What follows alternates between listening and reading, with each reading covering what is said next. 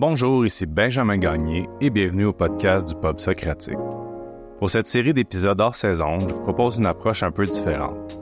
Nous vous invitons dans les coulisses du Pub Socratique où Jean-Christophe et moi faisons une réflexion expérimentale. Vous avez accès ici au processus derrière la conception d'un épisode du Pub Socratique. La force d'un culte capitaliste serait sa capacité à réorganiser le monde. Il le ferait en remplaçant et en réarrangeant les traditions anciennes, les religions traditionnelles. Dans certaines églises évangéliques, lorsqu'il réarrange le christianisme, il pourrait ressembler à une apologie biblique du libéralisme économique, du haut de la chair, ou parfois même en faisant la promotion directe d'un évangile de la prospérité. Je repense aux prophètes de l'Ancien Testament. Certains avaient le mandat d'appeler le peuple de Dieu à la repentance pour qu'il retourne à Yahvé et abandonne les idoles. Ou même dans le Nouveau Testament, quand le visionnaire de l'Apocalypse appelle l'Église d'Éphèse à retourner à son premier amour. D'autres fois, ces prophètes allaient auprès des autorités étrangères pour exercer un rôle similaire, comme par exemple dans le cas de Jonas avec les Ninivites. Puis Jean-Christophe apportait une excellente réflexion. Plutôt que de se révolter comme Église contre le monde, nous devrions entamer un examen critique prophétique de ce que nous avons mis au monde. Dans ce cas-ci, aurions-nous aidé à mettre en place un culte de l'argent dans nos sociétés occidentales? Pour que le capitalisme cesse de réorganiser notre monde, nous devons comprendre comment Dieu, lui, réorganise le monde. Comme McCarrer le synthétise en deux mots, repentance et renouvellement.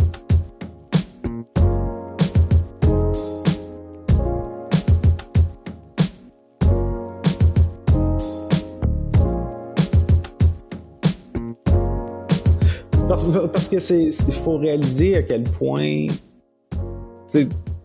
quand on étudie ces choses-là, tu es obligé de les étudier d'une perspective long terme. sais. Puis. Exact.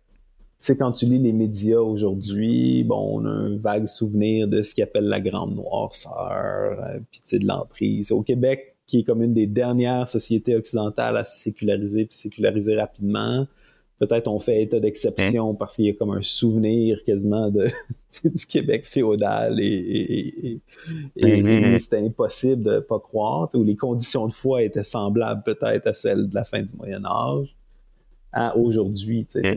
Mais même là, la plupart du monde sont pas conscients.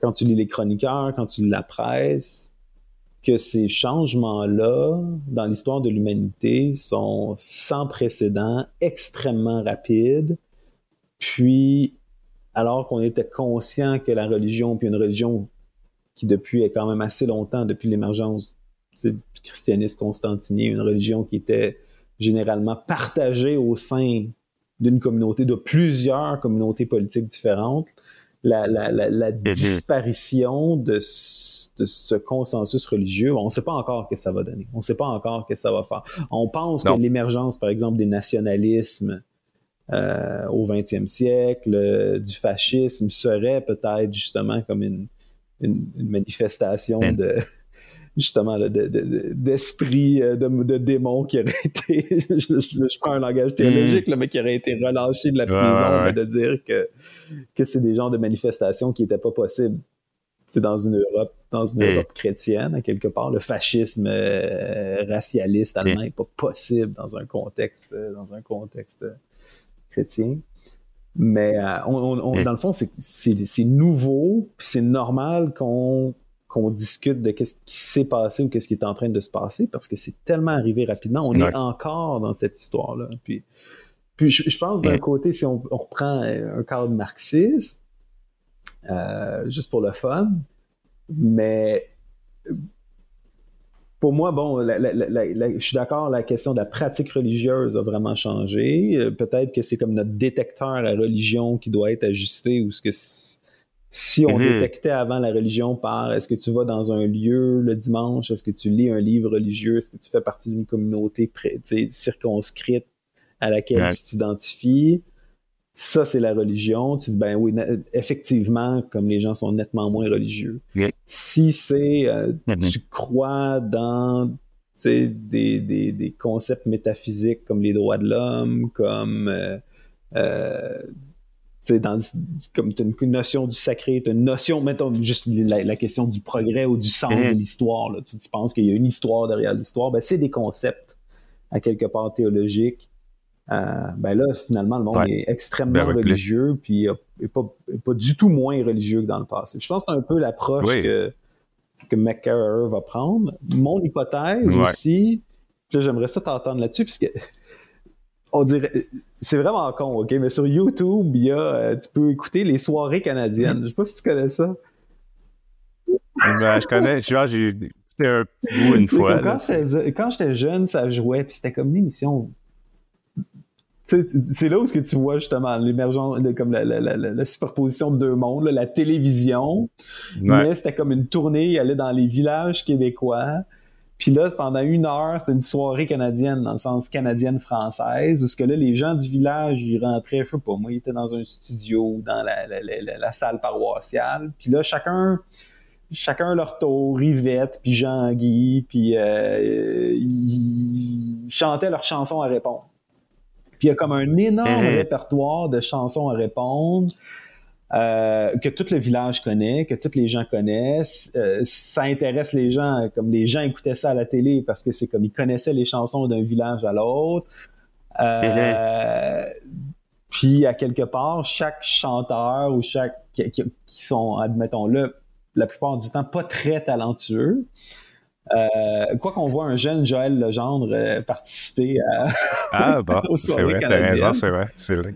Euh, ben ça aussi, ce monde-là, ce monde-là qui était localisé, qui était une culture qui émergeait à l'intérieur d'une communauté donnée, des référents communs, comme ça aussi, moi je suis pas capable de chanter de chansons à répondre, comme je suis pas sûr que toi non plus, tu sois capable en l'espace de deux générations.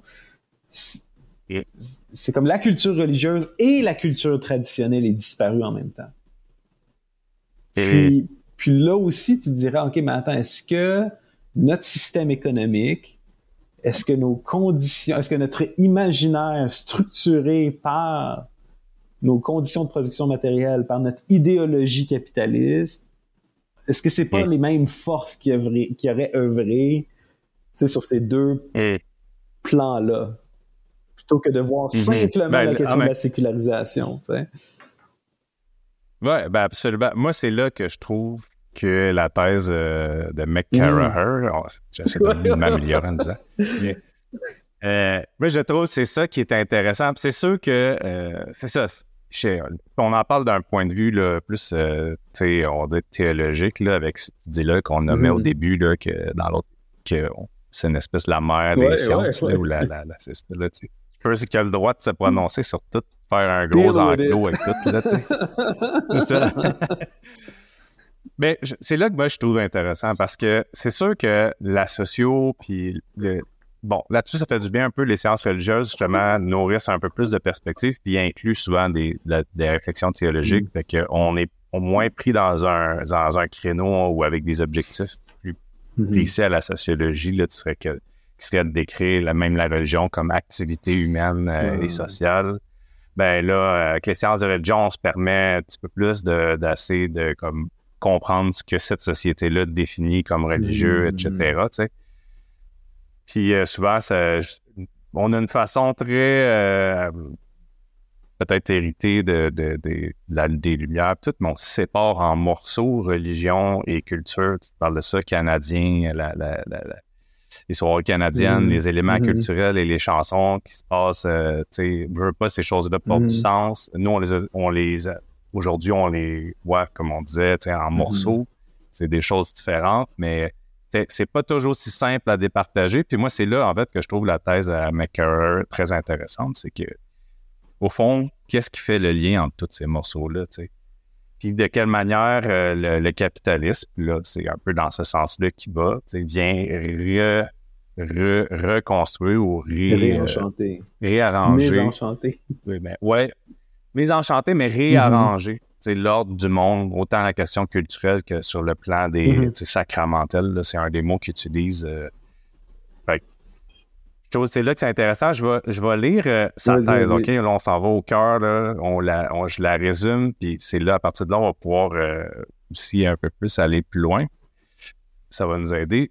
bon, lui va dire, je vais aller plus loin. Lui, dans le fond, est critique. Hein? Là, fait que là, vous comprenez, euh, auditeurs, que, que cet auteur-là critique la thèse de l'enchantement et même de la sécularisation.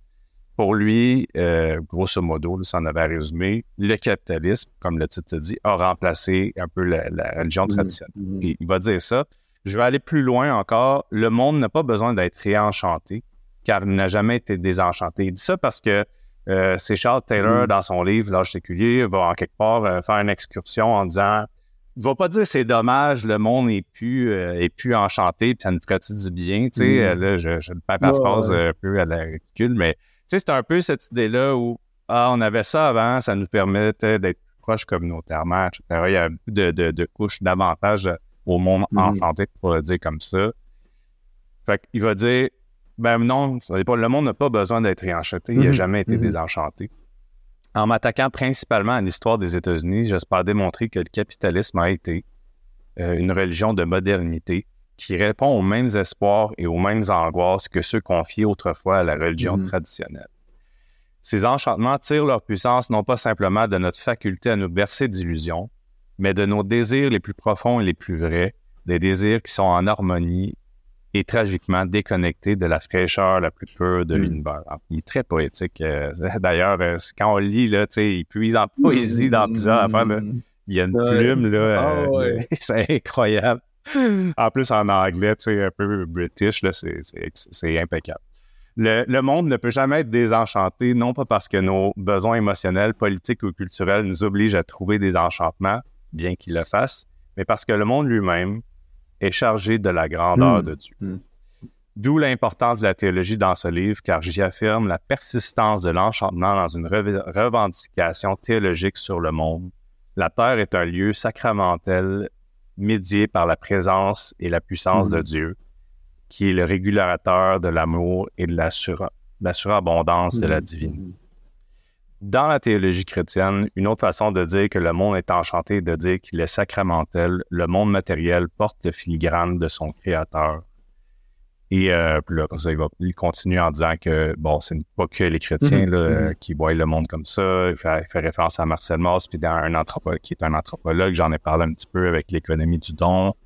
Euh, bon, qui a fait plus des travaux sur des, un, univers euh, tribal qui est un petit peu plus reclus, mais Reste que cette idée-là, euh, elle appartient pas juste au mm. christianisme, le monde, euh, le monde enchanté, euh, d'autres religions, la, tienne aussi.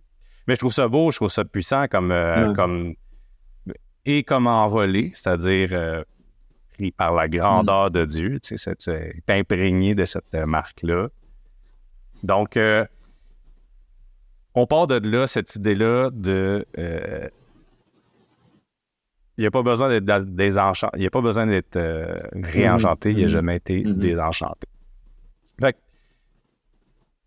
euh, je sais pas ce qu'on ben, s'en va avec ça. Euh, qu'est-ce que tu aurais à, à, Moi, c'est vraiment quand j'ai comme entendu cette thèse-là en lisant le livre que j'étais comme OK, c'est malade. C'est vraiment malade. Parce que c'est. Tu sais, je veux dire, dans nos domaines respectifs, on est comme familier justement avec tous ces récits de comment est-ce qu'on est arrivé jusqu'ici. Tu sais, euh, Taylor, euh, McIntyre, euh, Weber, Marcel Gauchet, tout, tout, tout et, et d'avoir vraiment une, une, posture théologique assumée c'est à la fois comme un regard neuf, mais moi, je me réjouis de plus en plus de ça. Je, réalise que comme chrétien, euh, on n'est pas comme un. Justement, en, tant que chrétien puis en tant que théologien qui, qui, qui, étudions la, reine des sciences, euh, on n'a pas à, ne parler qu'à. c'est comme la théologie, c'est pas un langage codé qui s'adresse à comme un un, sous-ensemble de la population. Euh, c'est vraiment quelque chose qui est. Euh, si on croit si on croit que c'est vrai, si on croit que Dieu se révèle, si on croit qu'il y a un créateur, ben, quelque part, la théologie devrait avoir un, pouvoir explicatif même supérieur à l'économie ou à la philosophie politique, ces choses-là. Et donc, d'avoir à la fois une posture assumée, un regard théologique assumé sur la question, mais en même temps, qui reprend euh, vraiment la qualité des autres livres comme Taylor, euh, la rigueur historique, euh, c'est vraiment extraordinaire. Fait que moi, comme chrétien, ça, après ça, c'est comme, je pense que le livre a des points forts, le livre a certains points qui sont plus faibles, mais euh, à quelque part, cette idée-là est vraiment, vraiment centrale. C'est vraiment révolutionnaire parce que là, c'est comme. Quand tu te positionnes comme chrétien dans un monde désenchanté, tu te poses tout le temps la question de comme. Comment comment se fait-il que l'environnement spirituel fait en sorte qu'on est comme dans un désert spirituel aujourd'hui? Il n'y a comme rien qui pousse, on dirait.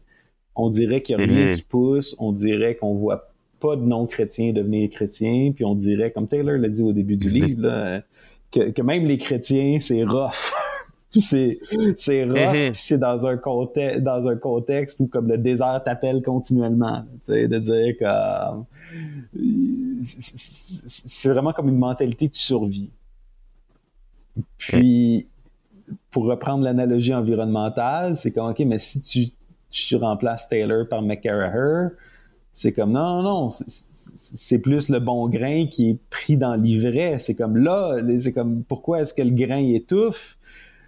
Pourquoi est-ce que le grain, le germe de la foi étouffe? C'est parce qu'il est étouffé par une nouvelle espèce envahissante qui est, qui est, qui est au service de maman, qui est au service de l'accumulation, qui est au service de l'argent. Et non seulement ça, cette, cette fausse religion, cette idolâtrie, euh, Ouais, parce que c'est, faut le nommer, c'est ça. maman, l'idolâtrie, il faut le nommer, c'est l'éléphant dans la pièce. Puis cette idolâtrie, c'est une hérésie protestante. Puis ça, c'est une critique. Bon, Maker, un des points faibles, c'est que des fois, je trouve qu'il va caricaturer les protestants, en particulier les protestants américains.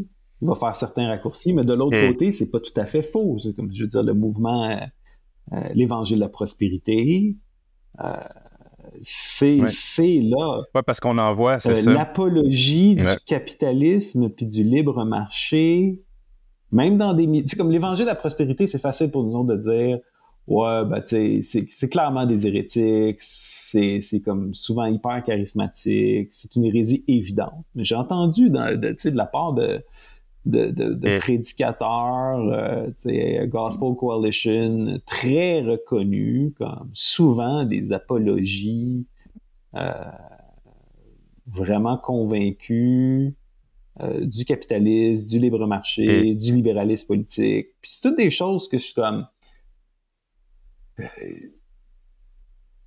je suis pas complètement hostile à toutes ces affaires-là, mais je veux dire, c'est, difficile. Ça, ça prend une certaine créativité théologique pour en faire quelque chose de dogmatique, quelque chose que comme les chrétiens devraient croire là-dedans. Surtout quand tu regardes justement les effets mm-hmm. du capitalisme. Il y a des très bons effets, mais il y a des effets justement particulièrement destructeur puis nocif. C'est vraiment un deal avec le diable. Ben, je, pense que tu sais, euh, un des mots importants du, du, titre du livre, c'est became. ça, c'est une mm, réflexion que j'avais aussi. Euh, je trouve que, tu sais, justement, à, à réfléchir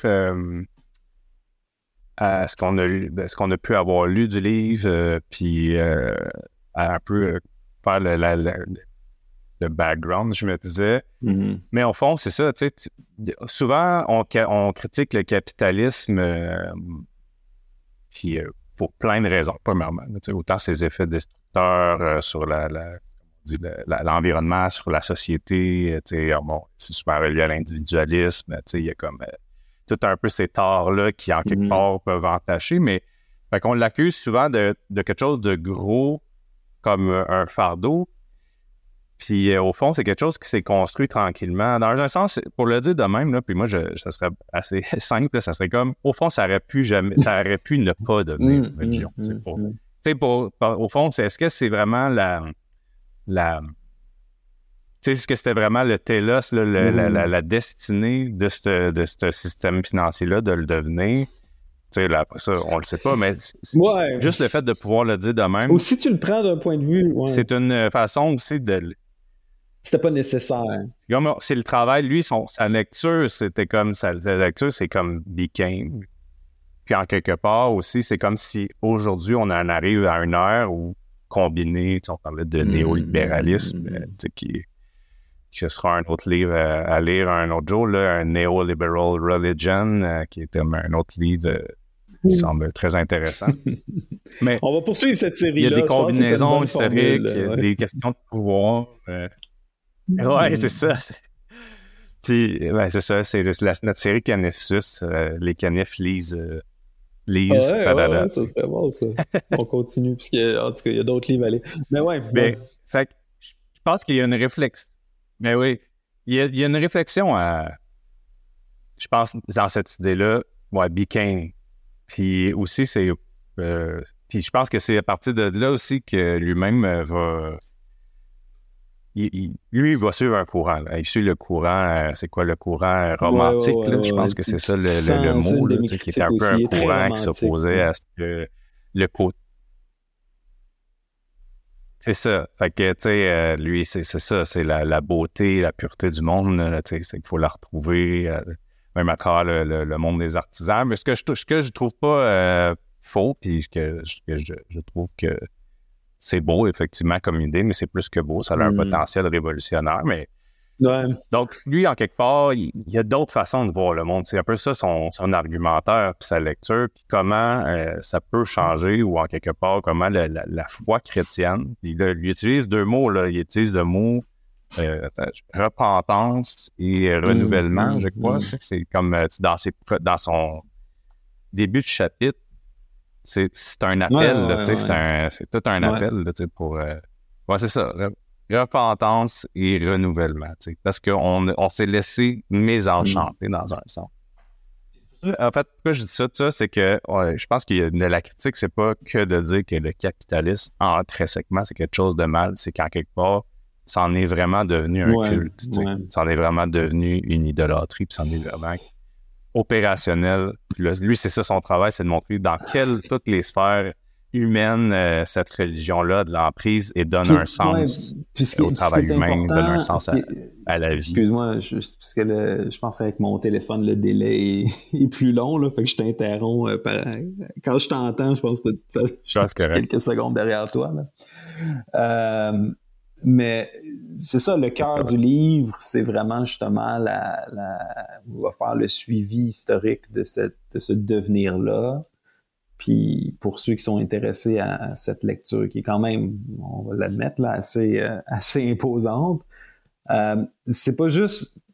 faut comprendre que c'est pas juste comme ah, le capitalisme est une autre religion comme euh, comme euh, je sais pas moi l'hindouisme puis là c'est comme les gens se sont convertis au capitalisme. C'est vraiment euh, l'émergence d'un capitalisme enchanté part de, de, de, certaines conceptions théologiques qui sont euh, orthodoxes en termes chrétiens au départ, puis qui peu à peu, c'est comme, oups, va avoir comme des, des, des, des des petites modifications qui vont, excuse-moi, qui vont euh, qui vont venir euh, qui vont venir tordre un peu le sens. On parle souvent de la question, par exemple, de la richesse.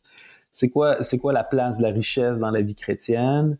Euh, surtout chez les calvinistes ou dans, dans, comme, Max Debar va parler, ben là c'est quand ok ben la richesse devient comme au départ. C'est un signe de la grâce, c'est un signe, c'est un signe de grâce euh, ça Au début, c'est juste accidentel presque. C'est comme la richesse, c'est juste un, quelque chose qui peut arriver. Des fois, t'es mhm. riche, des fois, t'es pauvre. Who cares? C'est comme les chrétiens, on est appelé à partager quand on est que, le riche ne se lève pas, euh, que, que, que qu'il s'enorgueillisse pas de sa richesse, que le pauvre, en tout cas. Fait qu'il y a vraiment cette idée-là de dire ben, la richesse, c'est un phénomène social mhm. qui, qui est ni vertueux, ni euh, en fait même dans le Nouveau Testament qui est plus qui vient plus souvent avec des avertissements sévères. Là. Euh, après ça, ça devient un signe de grâce. Puis après ça, ça devient comme presque un objectif spirituel, tu sais, de dire, c'est comme, OK, ben, c'est, c'est, c'est, si je suis vraiment sauvé, puis si je suis vraiment un bon chrétien, ben, le Seigneur va me bénir avec des richesses. Puis là, c'est comme, tu, tu rentres vraiment dans l'hérésie, tu sais. au, point où ce que là, dans le capitalisme, c'est comme, ben, t'as plus besoin de Dieu, t'as juste besoin de la fruits, richesse. Euh... ouais. Vas-y. Ouais. Bon, on cueille les fruits aujourd'hui, puis on parle plus que jamais de cette idée-là de prosperity mm-hmm. gospel, mm-hmm. Euh, l'évangile de la prospérité. On est comme dans son. On, je vais pas dire son apogée parce que c'est pas nous à nous de dire quand est-ce que ça finit et jusqu'à quel point ça va monter. Là. Il reste encore, mais euh, tu sais, qui, qui, qui, est terrible dans mm-hmm. un sens. Moi, je déplore euh, fortement cette alliance-là, cette conception-là des finances et de la prospérité et de la bénédiction de Dieu. Tu sais, pour moi, c'est des idées qui, qui sont contraires à, la mm-hmm. Bible euh, mm-hmm. directement. Puis, euh, ben c'est ça, tu sais, je pense à quelque part, comme tu dis, ça puise dans des idées chrétiennes. Puis, tu sais, c'est super important, là, quand on, justement, au début, là, maintenant, ben, maintenant, on parlait de cette idée-là, tu sais, c'est pas un culte comme une autre mm-hmm. religion là, classique. Euh, puis c'est beaucoup ça, là, tu sais, la question des, de la transformation du religieux dans mon domaine, la science religion, ben, c'est un peu ça la question. On s'interroge, mais de quelle manière ces choses-là se transforment, de quelle manière se renouvellent, de quelle manière les idées aussi euh, religieuses, théologiques, les pratiques s'importent, euh, se, comportent mm. ou bougent, tu sais? Une des réflexions, moi, je, ça, je trouve que ça, ça arrive à point dans, dans, on va dire, dans ma, dans mon parcours intellectuel, cette lecture-là, parce que euh, une des choses qui est en train de se passer en ce moment, c'est la montée des sans religions, comme on n'a jamais vu. Mais cette conception-là de catégorie, on, on est un peu dans le néant. Là. Euh, il y a un des. Euh, déjà, c'est quoi ça? C'est un des. Peter, Peter Bayer, qui est à l'Université d'Ottawa, parle de la catégorie comme un trou noir. Mm-hmm, c'est comme. c'est la catégorie qui aspire tout, mais on ne sait pas de quoi il est fait. il aspire toute vie, toute forme euh, de, de, de, croyances traditionnelles mm. euh, ou euh, semble un peu comme démantibuler les choses, mais on ne sait pas de quoi il est fait. Et là, cette thèse-là de, Eugene McCarrer arrive avec la question une sorte d'évidence, c'est l'idolâtrie de Mahon. Mm-hmm. C'est comme c'est pas comme si on n'avait jamais entendu cette possibilité-là sur les bancs d'église mais de la manière dont elle la présente, laquelle, de la manière, non, c'est ça, de la manière dont elle présente, comment notre monde est devenu, pour reprendre un des mots même de, Taylor, perméable à la croyance ou à cette, euh, cette idolâtrie-là, ce culte-là.